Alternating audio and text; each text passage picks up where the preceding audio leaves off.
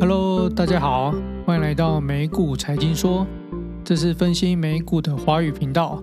我是姚。那到了周末了，我们先祝大家周末愉快。那周末呢，我们会来分析过去一周的大盘走势，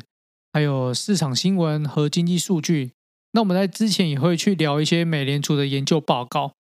那我们今天呢，就会来聊一聊这个美股大盘过去一周的走势，还有过去一周呢，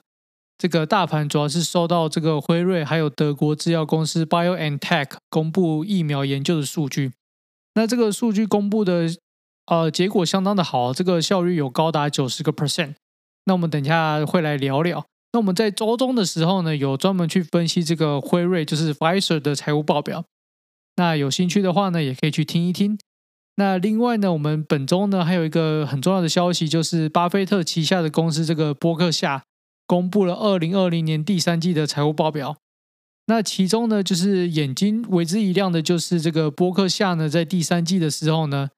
他进行自家公司的股票回购。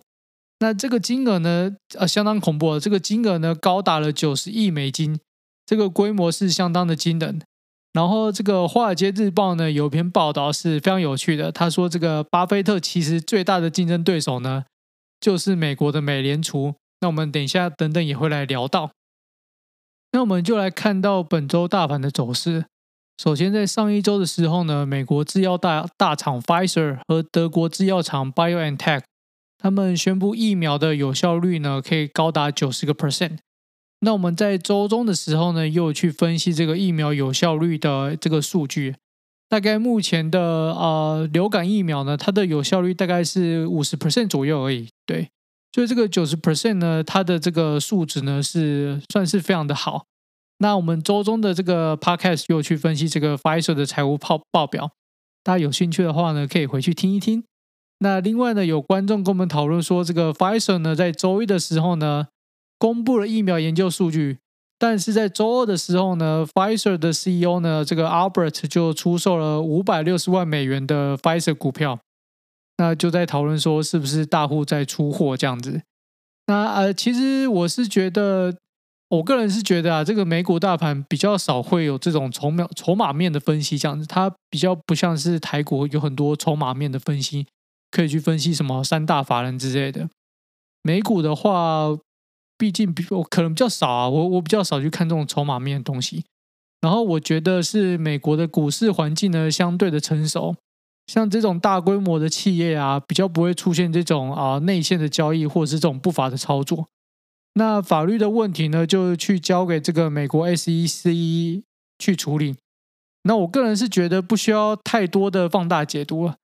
平常心看待就好。其实我周二看到新闻的时候，也有一点点怀疑。但是我仔细想了一下，如果我是 CEO 的话，我应该不会笨到就是让大家都知道，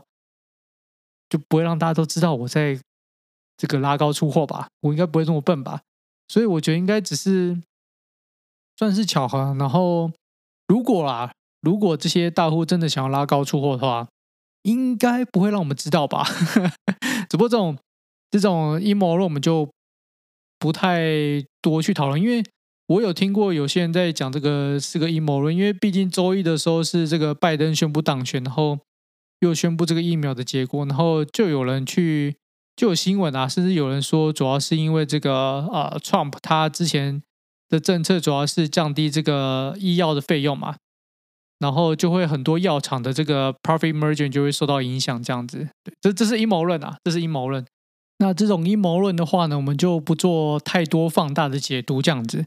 那我个人是觉得这个美国的金融市场算是稳定，然后尤其是这种 Pfizer 的大厂，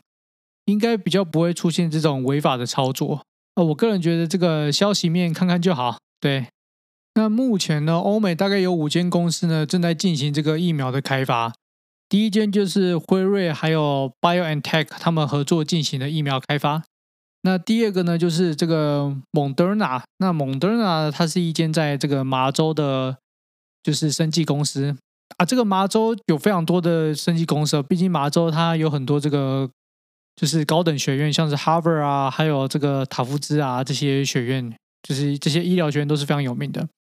那另外呢，第三个就是这个英国的这个阿斯利康，还有牛津大学。第四个就是娇生 Johnson and Johnson，那第五个呢就是默克 Merck。那目前呢，就是周一的时候呢，主要就是这个辉瑞还有 BioNTech 他们在疫苗的效率上面呢取得不错的成绩。这个预疫苗的有效率呢可以高达九十个 percent。但是呢，这个 Pfizer 还有 BioNTech 他们开发出来的疫苗呢，目前最大的缺点就是保存和配送。因为这个疫苗的保存呢，它必须要在这个零下负七十度的环境才可以进行保存。那接下来呢，就是这个蒙德纳呢，它准备要公布这个疫苗的研究成果。那这个疫苗研究成果呢，我们根据这个白宫的防疫专家这个佛奇，他说这个蒙德纳的疫苗呢，几乎跟这个 Pfizer 所开发的是一模一样的，就是他们的原理跟理论是一模一样的。所以照理说呢，这个蒙德纳出来的研究成果呢，应该也会不错。那这个我们就拭目以待，这样子。接着呢，就是这个 Johnson and Johnson 交生，那交生他们开发的疫苗呢，他们原本是在十月中的时候呢，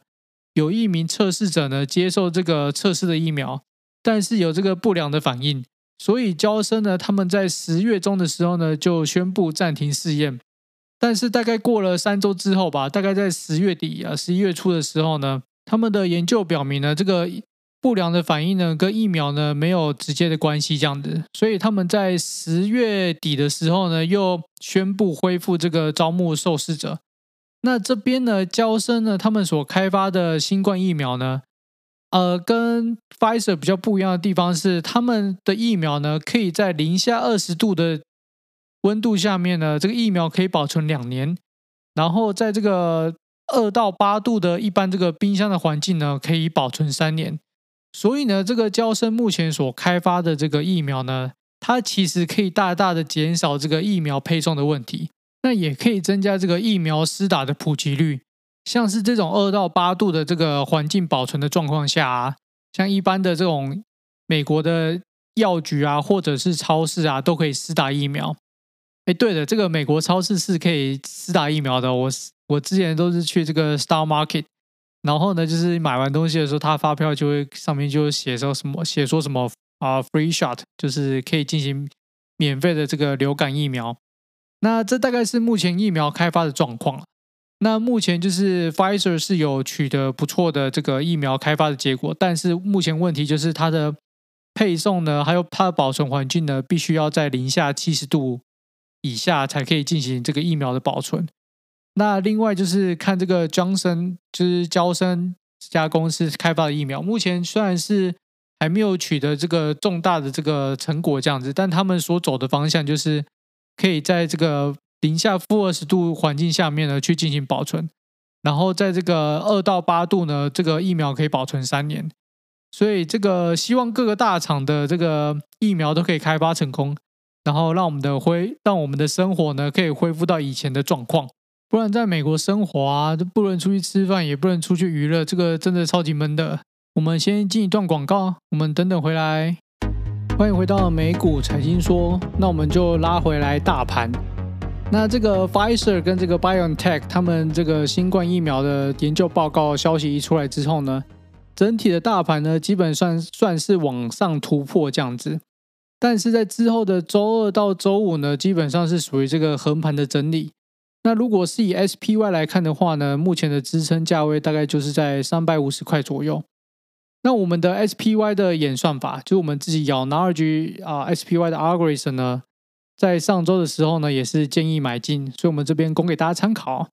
那大家如果对我们的演算法有兴趣呢，可以到我们的咬 Nargy 的官网上面去，我们有提供三十天的免费试用。那目前 SPY 的支撑就是在这个三百五十块钱。另外呢，又有观众在问说，这个个股的资金，那目前就是我们我们在个股的资金上面呢，我们都是建议使用这个四三二一的资金分呃资金分配方法。另外呢，这个四三二一的资金分配方法呢，可以另外去搭配这个 Bix 去做这个资金操作。我们之前说过，像如果是 Bix 它低于三十的话呢，是可以一百 percent 的持股的。那如果 Bix 指数呢，它高于三十的时候呢，我们会建议降低持股的比例，我们甚至直接建议就是可以降低五十 percent 的持股，就是当 Bix 高于三十的时候呢，你可以把五十 percent 的资金拿出来，就不用去去赌它的那个高的波动率这样子。所以在过去的一周呢，其实 VIX 的指数都是低于三十的。那对于这种 VIX 低于三十的这个环境下面呢，其实对大盘不用太大的担心这样子。那我们只需要根据这个四三二一的资金分配法则，再去搭配这个 VIX 的指数呢，去做这个整体个股的资金的分配，应该就不是太大的问题。对，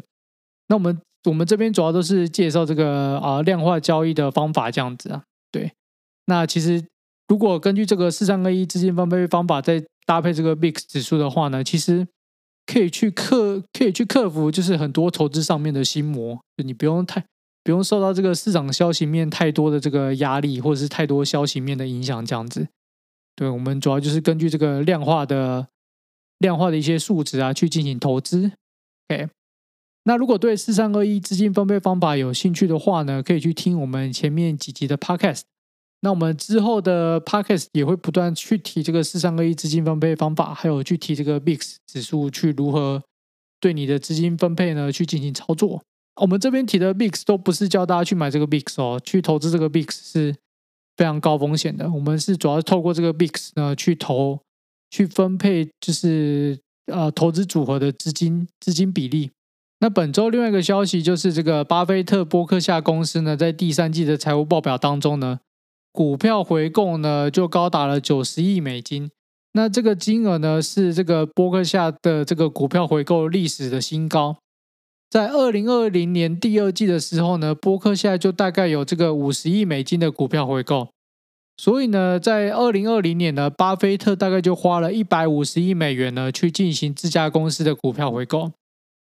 之前呢，巴菲特在二零一八年整年的股票回购哦，也大概是只有二十亿美元，在二零一九年的整年的股票回购呢，也大概就是五十亿美元。但是呢，到了二零二零年呢，前三季呢就花了一百五十亿美元呢去进行这个股票回购，所以这个规模是相当，这个规模是相当相当大的。目前这个股票回购的规模呢，仅次于苹果。那我就去细看这个波克夏第三季的财务报表，里面有一点呢，就说到这个波克夏呢，它会持续的去进行这个股票回购，但是里面有一个但数哦。就是波克夏呢，如果持有的现金呢低于两百亿美金的话呢，那波克夏就会停止股票回购计划。诶，这时候我就去看了一下这个波克夏目前持有的现金，目前波克夏持有的现金呢还有一千四百五十七亿美元的现金。那他这边弹出是低于两百亿美元呢，波克夏就会停止回购。所以呢，其实空间还蛮大的哦，一千四百五十七亿美元。是目前波克夏持有的两百亿美元呢，是它的底线，就是当现金低于两百亿美元的时候，它就不再去进行股票回购。那这个 range 还有非常大，这个 range 有一千两百亿之间的 range，所以波克夏还有许多的现金呢，可以去进行股票回购。另外呢，我们就来简单的计算一下，如果巴菲特呢，他以每一季花一百五十亿美元呢，去进行自家公司的股票回购。那目前呢，就是波克夏呢，他们的营运现金流呢，每一季大概是有一百亿美金的这个净流入，那其他不算哦。这代表呢，每一季呢，这个现金呢会减少五十亿美元。那这个这个数字呢，也代表巴菲特呢，他每一季呢，如果他花一百五十亿美元去进行股票回购的话呢，那如果是以目前现有的现金数呢，这个一百五十亿美元的股票回购呢，可以连续进行六年之久，这个现金流的数量是相当的夸张的。那我们我还去看了一下这个资产负债表，哎，我觉得好像还蛮可行的。那我们改天在周中的时候呢，会去特别的去这个分析波克夏公司的财务报表。那这边的华尔街日报呢，也蛮有趣的哦。华尔街日报这边有篇报道说，巴菲特呢，他在股票市场上面最大的竞争对手呢，就是美国联总会。那这篇报道呢，主要是在说这个巴菲特呢，在之前二零零八年的时候呢，股价大跌。那当股价大跌的时候呢，巴菲特这时候就去买了许多这个蓝筹股票。但是呢，这一次新冠疫情爆发的时候呢，这个美国联总会呢，他就立马进行很多这个货币上面的操作，比如说就是立马进行印钞票啊，然后降低利率，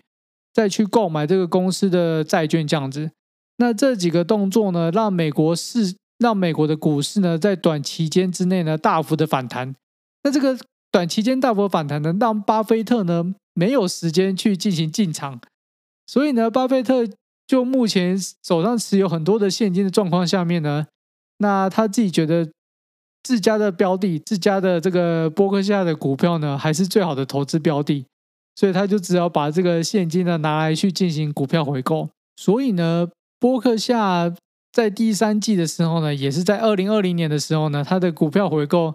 创历史新高呢。这个也是美联储的货币政策呢，把这个